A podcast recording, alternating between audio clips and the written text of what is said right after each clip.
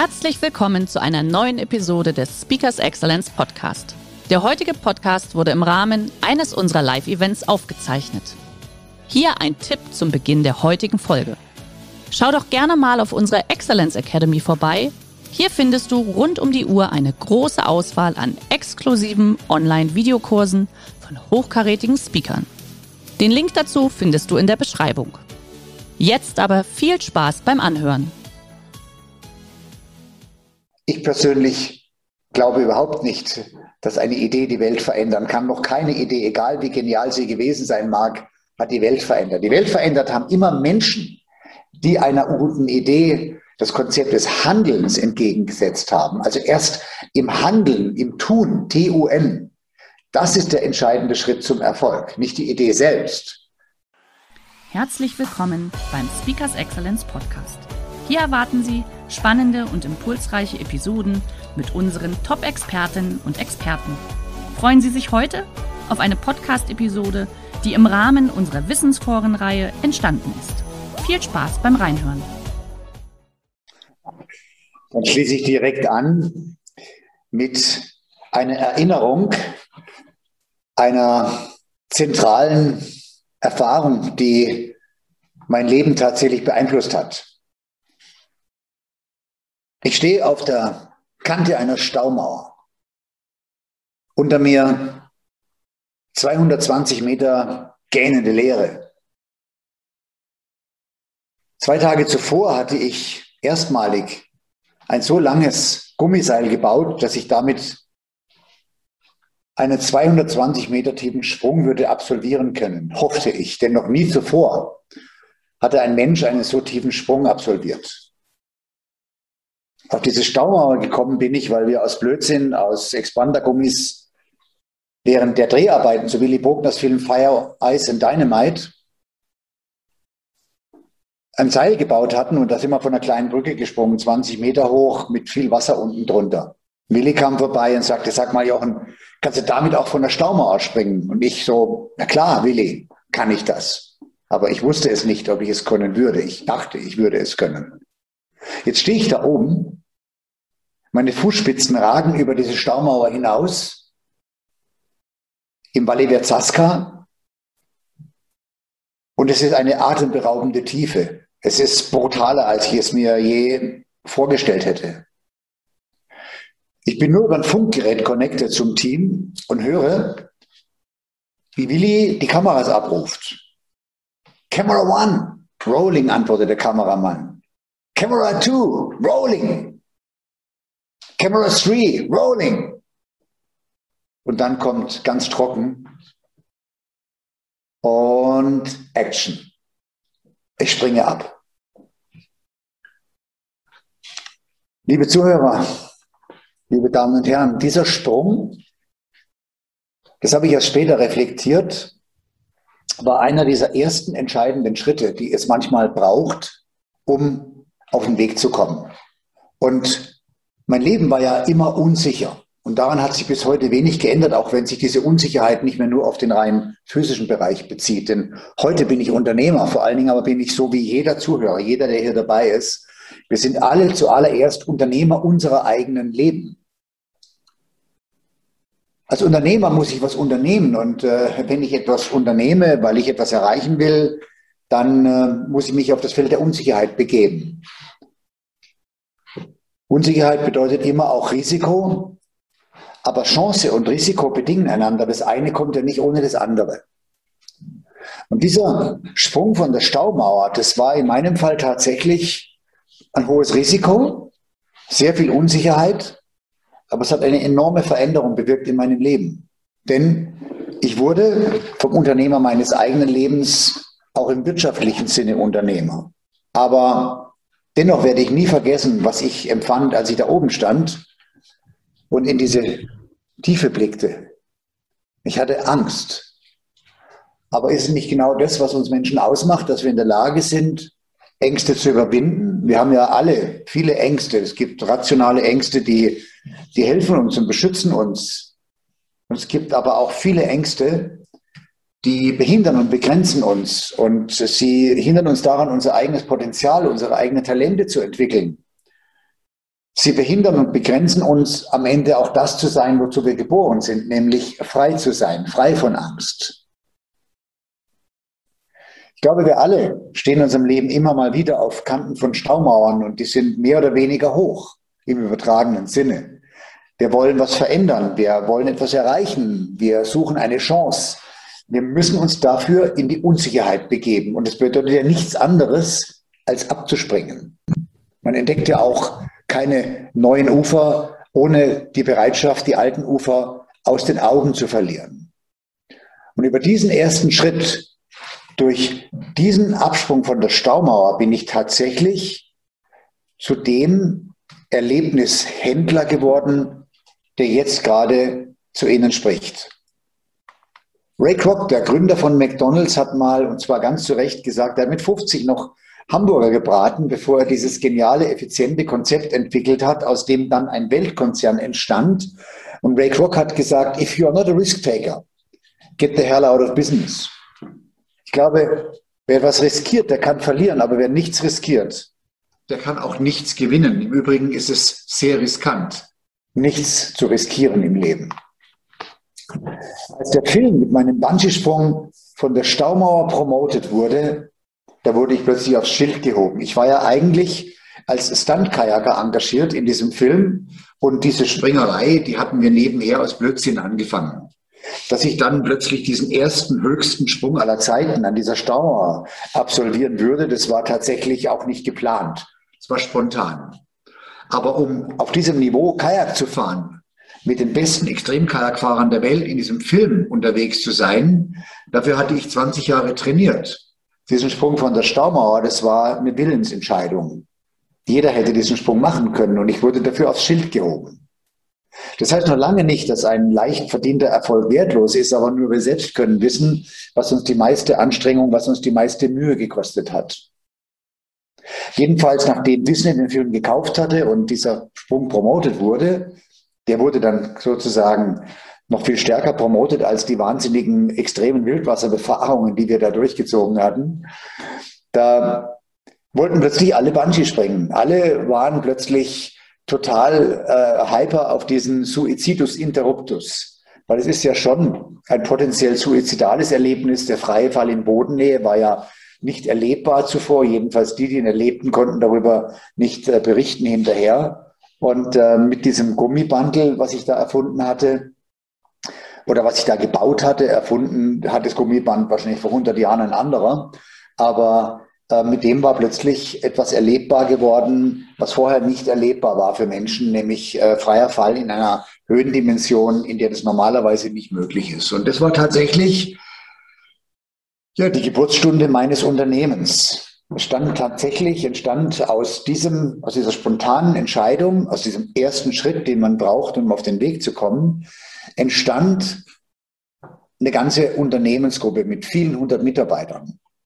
Aber ganz zu Anfang ging ich durch die drei wichtigsten zentralen Phasen einer jeden Gründung. Die erste Phase ist die Innovationsphase. Hier habe ich jetzt eine gute Idee, die setze ich in die Tat um. Das war natürlich die Kommerzialisierung äh, des Bungee-Sprunges durch den Bau und den Betrieb von Sprunganlagen. Dann die zweite wichtigste oder die zweite, auch sehr wichtige Phase äh, in einem neu gegründeten Unternehmen ist die Konsolidierungsphase. Wie kann ich jetzt meine Strukturen und Prozesse etablieren? Wie kann ich das Geschäft konsolidieren? Wie komme ich zu einem effizienten Marketing? Wie komme ich zu einer effizienten Buchungsorganisation? Wie strukturiere ich mein Team? Das ist der Konsolidierungsphase. Nach dieser milden Innovationsphase, die läuft ja ab so nach dem Motto, Schwert in der Hand, äh, ich voraus, alle Mann mir nach. Aber das geht halt nur ein Stückchen und irgendwann mal schlägt die Realität zu und man wird erfolgreich und hat Volumen. Und dann braucht man diese Konsolidierung und dafür braucht man auch Mitarbeiter, die einem innovativen Gründer helfen, ein Unternehmen zu konsolidieren. Jedenfalls in dieser Konsolidierungsphase verkauften wir über 600.000 Bungee-Sprünge in mehr als 40 Sprunganlagen in Europa. Und diese Konsolidierungsphase, die, und das ist jetzt ein ganz entscheidender Punkt, der das Überleben eines Unternehmens langfristig sichert, Das ist die Diversifikationsphase, weil alles im Leben hat seine Zeit. Alles hat, verläuft in Zyklen. Auch der Bungee-Sprung ist heute nicht mehr hyper. Natürlich könnte man heute auf dieser Single Idea kein ganzes Unternehmen mehr betreiben. Und in dieser Diversifikationsphase, da habe ich eben, äh, da wurde ich vom Erlebnisproduzenten tatsächlich zum Erlebnisunternehmer, zum Erlebnishändler. Und ich glaube, dass viele jung gegründete Unternehmen die Phase 1 die kriegen viele hin. Die Phase 2, da braucht schon bestimmte Skills. Aber die Phase 3 ist das Schwierigste. Wie stabilisiere ich, wie diversifiziere ich ein Unternehmen, wenn es mal in die Struktur gekommen ist? Wir digitalisierten schließlich mit einer ersten Webseite den Zugang zu Tausenden von Erlebnissen, über 3000 verschiedene Erlebnisse an 10.000 Orten. Und diesen Digitalisierungsschritt, den bin ich 2004 gegangen. Das ist das Jahr auch, in dem Facebook gegründet wurde. Man kann sagen, zwischen 2004 und 2002 entstand das digitale Zeitalter. Wir haben ab da und bis heute, am Anfang nicht, aber heute jedenfalls, verkaufen wir über eine Million Erlebnisse pro Jahr. Und natürlich wurde ich im Zuge 2005 war das dann, ähm, dieses Prozesses auch fündig auf der Suche nach Investoren. Ich brauchte ungefähr eine Million Cash, die ich nicht hatte. Ich habe dann diese Million Cash von neun verschiedenen Investoren eingesammelt. Das war ein Jahr Arbeit. Das hat 80 Prozent meiner Energie absorbiert. Das darf man als Gründer auch nicht vergessen, äh, wie viel Kraft es kostet, Gesellschafter zu gewinnen, sie zu überzeugen, sie zu betreuen, sie zu informieren, sie zu überzeugen, dass das Unternehmen auf dem richtigen Weg ist, äh, gut gemeinte Ratschläge zu verarbeiten. Es kostet unglaublich viel Energie. Und ich konnte schließlich aufgrund des Erfolges des Unternehmens auch diese neuen Investoren wieder rauskaufen aus dem Unternehmen, sodass ich dann nach vier Jahren, bei zweien hat es eigentlich noch länger gedauert, die zu Freunden geworden waren, die wollte ich eigentlich gar nicht rauskaufen. Ähm, aber am Ende des Tages hat es dann sechs Jahre gedauert, bis ich diese Investoren rausgekauft hatte und die dann alle mit drei bis zehnmal Geld, je nach Ausstiegszeitpunkt, ähm, ja, in Frieden das Unternehmen verlassen haben. Frieden ist vorher Eierkuchen, ist ja ein Investor immer dann, wenn er, wenn er ein paar Mal Geld zurückbekommt. Das war hier bei jedem Einzelnen der Fall. Apropos Investoren. Das kenne ich ja als Gründer beide Seiten des Tisches. Am Anfang wurde in mich investiert ich habe dann aus dieser Investition ein 100 Millionen Euro Unternehmen gebaut, also einen Wert geschaffen von über 100 Millionen Euro. Ich bin ja auch exitiert, das ist ja bekannt an Pro7 Sat 1. Wer das genauer wissen will, kann das googeln. Heiße Geschichte. Äh, ich habe einen Teil des Unternehmens veräußert, einen großen Teil des Unternehmens und auch die Marke behalten. Aber jetzt saß ich plötzlich, das war dann 2014, auf der anderen Seite des Tisches, ja, als Investor in der Höhle der Löwen. Es war für mich ein spannender Prozess, ähm, denn ich werde seither immer wieder gefragt, Herr Schweizer, welche Tipps haben Sie eigentlich für Gründer? Was sind denn für Sie erfolgsrelevante Faktoren? Wie muss ich mich verhalten, um erfolgreich zu sein als Unternehmer? Ich glaube, es gibt viele Wege, wie man erfolgreich sein kann, wie man erfolgreicher oder erfolgreich werden kann. Das ist eine sehr individuelle Frage. Es ist aber immer auch eine Frage der Haltung. Wir leben ja in Zeiten der Veränderung, nicht nur jetzt, sondern grundsätzlich. Und in Zeiten der Veränderung ist immer die Haltung der Schlüssel zum Erfolg. Aber was ist denn dann das Manifest, mein persönliches Manifest? Was sind die wichtigsten Faktoren des Erfolges? Und tatsächlich kennen wir alle diesen Spruch, Ideen, die die Welt verändern. Nun, ich persönlich glaube überhaupt nicht, dass eine Idee die Welt verändern kann. Noch keine Idee, egal wie genial sie gewesen sein mag, hat die Welt verändert. Die Welt verändert haben immer Menschen, die einer guten Idee das Konzept des Handelns entgegengesetzt haben. Also erst im Handeln, im Tun, T-U-N. Das ist der entscheidende Schritt zum Erfolg, nicht die Idee selbst. Zweitens, die Qualität dieser Idee multipliziert mit der Bereitschaft der anderen, nämlich insbesondere meines Teams, ihr zu folgen, ist ein ganz zentraler Erfolgsfaktor. Also gelingt es mir, meine eigene Begeisterung für eine Idee, für eine Sache auf die Mitstreiter zu übertragen, die mit mir sind, ohne die ich diesen Weg gar nicht gehen könnte, weil mir gar nicht alle Fähigkeiten zu eigen sind, die man braucht, um dann am Ende ein Unternehmen wirklich groß und erfolgreich zu machen. Drittens, a plan without a timeline is just a dream. Wie viele Menschen, auch Freunde von mir, haben Gedanken, was sie machen wollen, was sie erreichen wollen. Aber es steht kein Zeitelement dahinter. Na gut, also wenn ich mich jetzt nicht selber in, eine, in einen Zeitplan bringe, dann bleibt dieser Plan eigentlich nur ein Traum. Ich glaube, dieser Plan ohne Zeitplan, der kann funktionieren, aber die Wahrscheinlichkeit, dass er funktioniert, ist gering. Nicht jeder Plan gelingt, aber ohne Plan gelingt nichts. Der Umgang mit Stärken und Schwächen. Der Umgang mit Stärken und Schwächen, der wurde mir an der Schule gelehrt. Jochen, du musst an deinen Schwächen arbeiten. Oh, da hätte ich viel zu tun gehabt, weil ich hatte viele Schwächen. Ich habe mich nicht daran gehalten. Ich habe mich nicht in Rat, den Rat meiner Lehrer gehalten. Ich habe auch die Lehrer nie als Vorbilder äh, akzeptiert für ein wirklich großes Leben, für ein wirklich freies Leben. Ich wollte nicht Lehrer werden und insofern waren wir dann auch die, ja, wenn du keinen, keinen Lehrer findest, ähm, auf deinem spirituellen Weg, dann geh diesen Weg allein, denn es nutzt nichts, von denen zu lernen, zu versuchen, die nichts zu sagen haben oder die ein Leben führen, was du nicht führen willst. Ich wollte ja ein freies, ein großes Leben, ein gefährliches Leben leben. Das ist Lehrer wichtiger Beruf, aber das passt da nicht dazu. Und deswegen habe ich mich auch nicht an diesen Ratschlag gehalten, sondern ich habe meine ganze Energie auf meine ein, zwei Stärken konzentriert. Jeder Mensch hat 100 Prozent Energie und diese 100% Energie sind bei dem einen viel und bei dem anderen ein bisschen weniger und beim nächsten noch mehr, aber sind immer 100%. Und wenn ich jetzt diese Energie, die mir zur Verfügung steht, meine eigene intrinsische Energie, darauf konzentriere, an meinen Schwächen zu arbeiten, ja, dann werde ich halt mittelmäßig. Von schlecht auf mittelmäßig. Das bringt mich nicht weiter. Wenn ich die gleiche Energie investiere auf meine zentrale Stärke, dann kann ich brillant werden. Dann kann ich großartig werden. Das bringt mich weiter. Planung, weil wir vorhin über Pläne sprachen. Jedes Unternehmen, jeder Start-up, aber sogar jeder Weltkonzern hat eine Unternehmensplanung. Der Unterschied bei inhabergeführten Unternehmen ist der, dass dieser Unternehmensplanung immer eine Unternehmerplanung zugrunde liegen muss. Also was will eigentlich der Unternehmer? Und dem muss die Unternehmensplanung folgen, nicht umgekehrt. Und die Grundlage der Unternehmerplanung ist die Lebensplanung des Unternehmers. Ich hatte von Anfang an eine Lebensplanung. Die war zum Teil auch abstrakt. Ich wollte frei sein.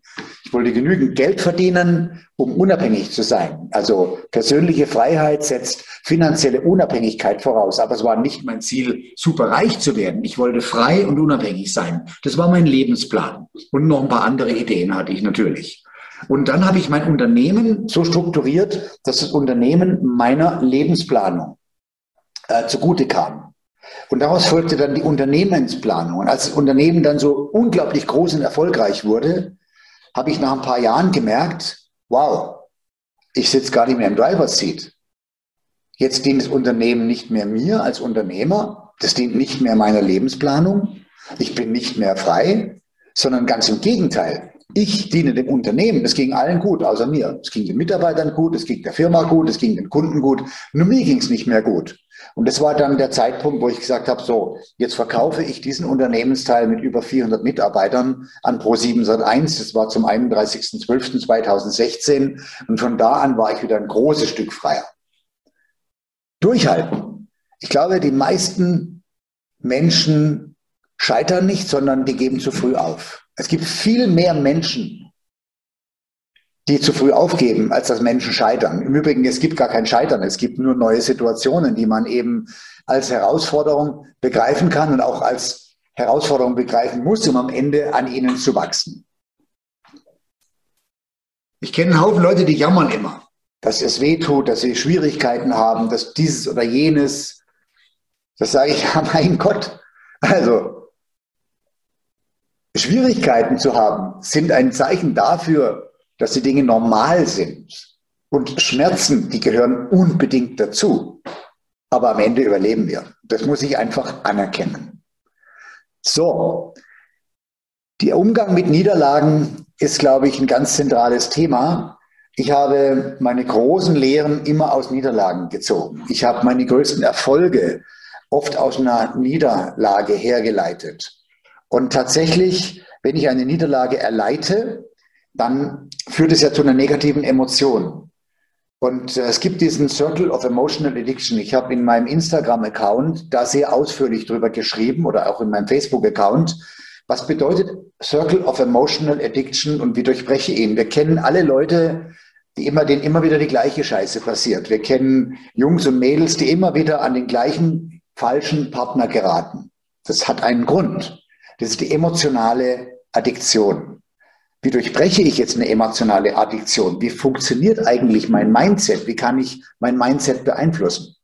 Emotionen führen zu einem Set of Mind. Das, was ich empfinde, was ich spüre, das prägt tatsächlich meine Geisteshaltung. Die Emotionen werden erzeugt von Erfahrungen, die ich mache und von, oder von Erlebnissen, die ich habe. Also Erfahrungen und Erlebnisse führen zu Emotionen. Die Emotionen gestalten meine Geisteshaltung.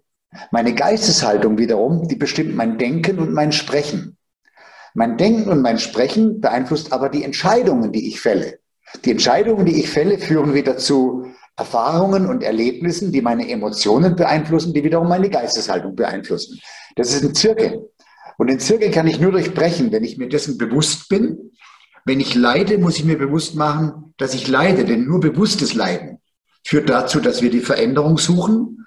Und dann kann ich aber ganz bewusst und sehr klar entscheiden, als autonomer Mensch kann ich selbst entscheiden, was möchte ich erleben und welche Emotionen möchte ich empfinden. Wenn ich etwas erreichen möchte, stelle ich mir nicht vor, was ich erreichen möchte. Ich stelle mir vor, was ich empfinde wenn ich es erreicht habe. Und das ist mir dann die richtige, richtige Leitlinie. Also der Gedanke an die Emotionen, die ich empfinde, wenn mir das gelungen ist, was ich mir vorgenommen habe, oder wenn ich mir das leisten kann, äh, was ich mir vorgenommen habe, dann denke ich nie an die Sache oder an den eigentlichen Erfolg, sondern immer daran, wie wird sich das anfühlen, wenn ich es erreicht habe. Denn alles kommt aus der Geisteshaltung. Indem ich also entscheide, indem ich entscheide, was ich erlebe, entscheide ich am Ende auch, wer ich bin. Denn wir sind ja nichts anderes als die Summe unserer Erlebnisse und Erfahrungen. Ich kann aber als autonomer Mensch selbst entscheiden, was ich erleben oder erfahren möchte. Also die vermeintlich unvermeidbaren, zum Teil negativen Erlebnisse, die kann ich ja überschreiben mit einer positiven Emotion. Als ich zum Beispiel in meinem ersten Versuch gescheitert bin, Investoren zu gewinnen, habe ich richtig auf die Mütze gekriegt also Herr Schweitzer, wir glauben nicht, dass man äh, Erlebnisse handeln kann. Und Sie werden auf Ihrer Suche nach Geld auf einen Haufen Leute treffen, äh, die zwei Dinge haben, die Sie ja nicht haben. Erstens Geld und zweitens Zeit.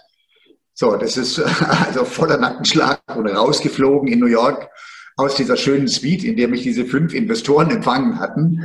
Und äh, geknickt äh, landete ich in München, stieg in meinen Kajak, fuhr durch die Nacht ähm, einen langen Stretch und da habe ich mich selbst in meiner eigenen Kompetenz wiedergefunden, in einem, in einer, einem Bewegungsmuster, was ich seit 50 Jahren, ja inzwischen seit, was mich kaum zu sagen, seit 58 Jahren trainiere. Ähm, und dann habe ich mich wohlgefühlt und damit habe ich dieses Delete and Fast Forward Modell ganz intrinsisch praktiziert, etwas erlebt, mich in meiner eigenen Kompetenz erfahren und dann kann man das ausblenden und geht einen Schritt weiter. Wenn, wenn ich dann erfolgreich bin. Und es ist dabei völlig egal, ob das ein leicht verdienter Erfolg ist oder ob es ein hart erarbeiteter Erfolg ist. Aber wenn ich dann erfolgreich bin, dann darf das niemals dazu führen, dass ich mich auf diesem Erfolg ausruhe. Denn das Bessere ist der Feind des Guten. Es gibt ja Wettbewerb. Und eine Fähigkeit, die nicht täglich zunimmt, die nimmt ab. Und zwar im Vergleich zu den anderen, deren Fähigkeiten weiter zunehmen. Das bedeutet, um die Besten zu bleiben, müssen wir immer besser werden. Wir dürfen nie aufgeben zu streben. Wir dürfen nie nach einer Optimierung der Prozesse aufhören zu streben. Wir dürfen nie aufhören, hart an uns zu arbeiten. Ich glaube, genau deswegen lautet mein Lebensmotto, da wo ich mich jeweils befinde, ist immer mein Ausgangspunkt. Ich bin immer auf dem Weg und nie im Ziel. Und heute, fast, heute manifestiert sich eben mein unternehmerisches Handeln in der Jochen Schweizer Arena. Das ist die in Beton gegossene Manifestation einer Marke, die ich geschaffen habe. Ein 20 Millionen Euro Investment, die coolste Event-Location für Firmenveranstaltungen, behaupte ich natürlich. Was anderes darf ich, kann ich gar nicht behaupten. Ich bin auch zutiefst davon überzeugt. Und äh, ja, wir sind ja unter der Woche eine Event-Location für Firmenveranstaltungen. Wir hatten vor dieser Wahnsinnskrise pro Jahr 400 Firmenveranstaltungen. Jetzt haben wir null. Wir haben eine wirklich tolle, große Gastronomie aufgezogen. Auch die ist im Lockdown. Und ja, die am dritten, die dritte am stärksten betroffene Branche äh, von dieser Krise beziehungsweise dem, was unsere Regierung aus dieser Krise macht, ist der Tourismus. Und äh, Gastronomie, Tourismus und Veranstaltungswirtschaft, das sind die drei am stärksten betroffenen Branchen. Kann ich nur sagen, okay, habe ich dreimal ins Schwarze getroffen. Also, Herber, kannst dich nicht treffen. So, jetzt kann ich mich hinsetzen und jammern und sagen, oh, oh, oh. Oder ich gehe, okay, was kann ich jetzt draus machen? Wie, wie komme ich da raus? Äh, wie kann ich diese Zeit nutzen, um besser zu werden? Und tatsächlich würde ich heute nicht digital zu Ihnen, zu euch sprechen, wenn wir nicht verschiedene Räume in unserer Arena mit virtueller Technologie ausgestattet hätten. Wir haben zum einen unseren großen Eventrotor, der normalerweise in parlamentarischer Bestuhlung 300 ähm, Besucher fasst, mit einer schönen Bühne und der kompletten Eventtechnik. Das ist heute ein voll digitales Streaming-Studio mit Greenscreen und komplett ausgebauter, wie ein TV-Studio eigentlich ausgebaut. Das ist krisenbedingt. Ich glaube, dass hybride Veranstaltungen nicht mehr verschwinden werden. Ich glaube, die Kombination aus Präsenzveranstaltungen mit digitaler Zuschaltung weiterer Teilnehmer in USA, China, Brasilien und Anwesenden aus der Region ist eine neue Veranstaltungsform, entstanden aus der Krise. Wir sind jetzt schon so weit, dass wir VR-Brillen verschicken können mit einem, mit einem virtuellen Raum und können zum Beispiel Rhetoriktrainings durchführen mit meinem Partner Michael Ehlers ähm, über diese virtuellen Räume der Brillen. Jetzt müssen wir die Leute nicht mehr irgendwo hinfahren, befördern, Kosten übernehmen, Hotels bezahlen, Essenversorgung planen. Am Ende des Tages glaube ich, es wird Veranstaltungen geben, die weltweit stattfinden in digitalen Räumen, ähm, die nur noch über die immer sich schneller entwickelnden ähm, digitalen 3D-Anwendungen äh, möglich sind. Dazu gehört auch 5G zum Beispiel. Ich habe gestern bei Weira gesprochen, Weira Telefonica, die sehr stark auf diese 5G-Technologie setzen. Zum anderen ist es so, dass wir neben den realen Erlebnissen wie Windkanalfliegen, Wellenreiten, das ist ja meine große Leidenschaft. Ich stehe ja jeden Morgen vor der Arbeit hier auf meiner stehenden Welle in der Arena. Äh, leider, jetzt ist das Wasser äh, abgelassen. Wir sind außer Betrieb. Äh, wir hatten gehofft, wir können Ostern eröffnen. Auch das ist uns diesmal wieder nicht vergönnt. Sei es drum, wir werden es überleben am Ende des Tages. Wir haben einen Hochseilklettergarten. Wir haben diese ganze Arena jetzt auch mit digitalen Erlebnissen ausgestattet. Und da komme ich auch zum Ende, denn tatsächlich ist die Verknüpfung von realen Erlebnissen mit digitalen Anwendungen, die wie Turbocharger auf einem Saugmotor äh, funktionieren, das ist eine weitere Entwicklung. Sonst bleibt mir nur noch zu sagen, die Zukunft hat viele Namen. Ich glaube, für die Ängstlichen ist sie das Unerreichbare. Für die Tapferen ist sie die Chance. Das war frei übersetzt nach Victor Hugo, ein Philosoph, der das viel besser ausgedrückt hat, als ich das je könnte. Vielen Dank für eure Aufmerksamkeit. This was it. Lieber Jochen, ich, verbeuge mich, ich verbeuge mich vor dir. Ich hätte auch am liebsten das Ding weiterlaufen lassen, um ehrlich zu sein. Ja, mir macht es ja auch Spaß, ja. Ich hätte ja noch was zu sagen, aber ich höre jetzt auf, ja. Du hast, du hast ganz viel noch zu sagen, das weiß ich auch. Ich habe dich auch schon ein paar Mal gesehen, dann live und in Farbe. Aber jetzt müssen wir leider, weil es ja auch eine Kurzimpulsreihe ist, müssen wir jetzt an der Stelle wirklich einen Cut machen. Aber trotzdem ganz, ganz großes Kino. Und liebe Teilnehmer, wenn es euch auch gefallen hat, der, mein, mein Kollege, der Harun, hat gerade eben einen Link in den Chat gestellt zu Proven Expert. Einfach kurz bewerten und dann passt das dementsprechend. Ich sehe auch. Und wenn ihr mehr wissen wollt, folgt mir gerne in den sozialen Medien, at Jochen Schweizer weil ich genau meine Überzeugungen auch äh, zunehmend äh, über die sozialen Medien postuliere.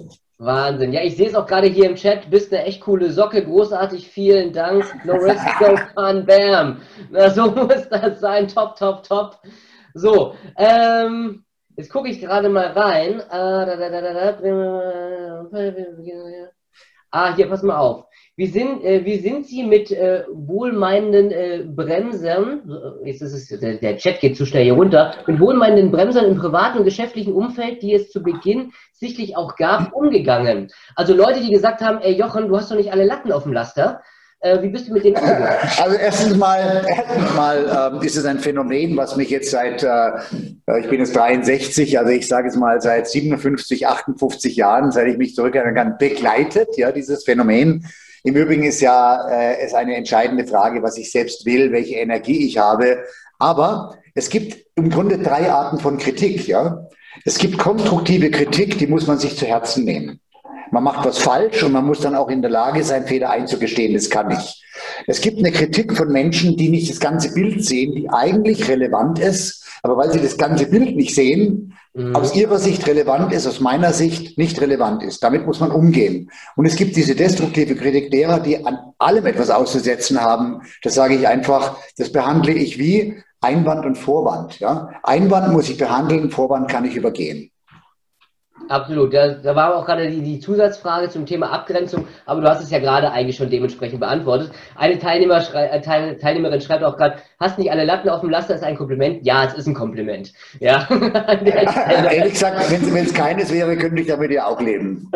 So, aber nee, aber in der Tat. Nee, das ist echt äh, Wahnsinn. Du hast vor etwas gesagt und, also du hast viel erzählt, aber eins ist mir hängen geblieben und zwar die, ähm, die, die, das Unternehmen, wenn du es gründest, die Story aufzubauen, also einen klaren Fahrplan zu haben, ne? eine Visualisierung. Jetzt ist es ja gerade so, du hast ja da damals damit in Anführungszeichen auch neu begonnen, neue Visionen etc. Jetzt sind wir ja gerade durch diese, wir sind ja selber betroffen, genauso wie ihr auch äh, in der Veranstaltungsbranche, sind wir ja so ein bisschen gerade ich nenne es jetzt mal wirklich ein Tal.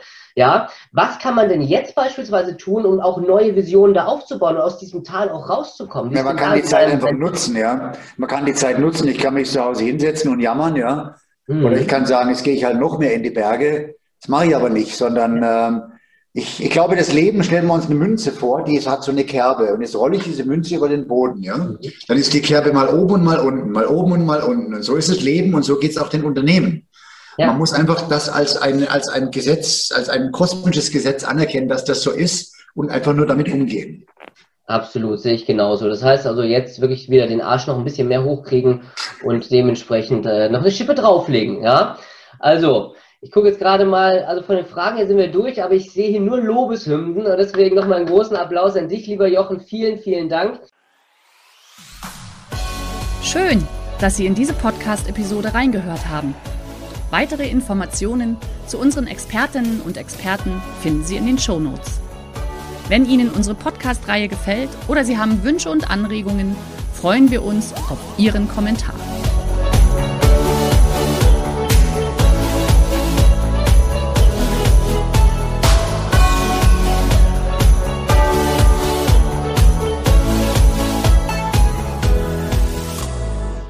Der heutige Vortrag hat dir gefallen? Dann schau dich doch gerne auf unserem Kanal um oder sei live bei einem Forum dabei. Weitere Informationen findest du in der Beschreibung. Bis zum nächsten Mal.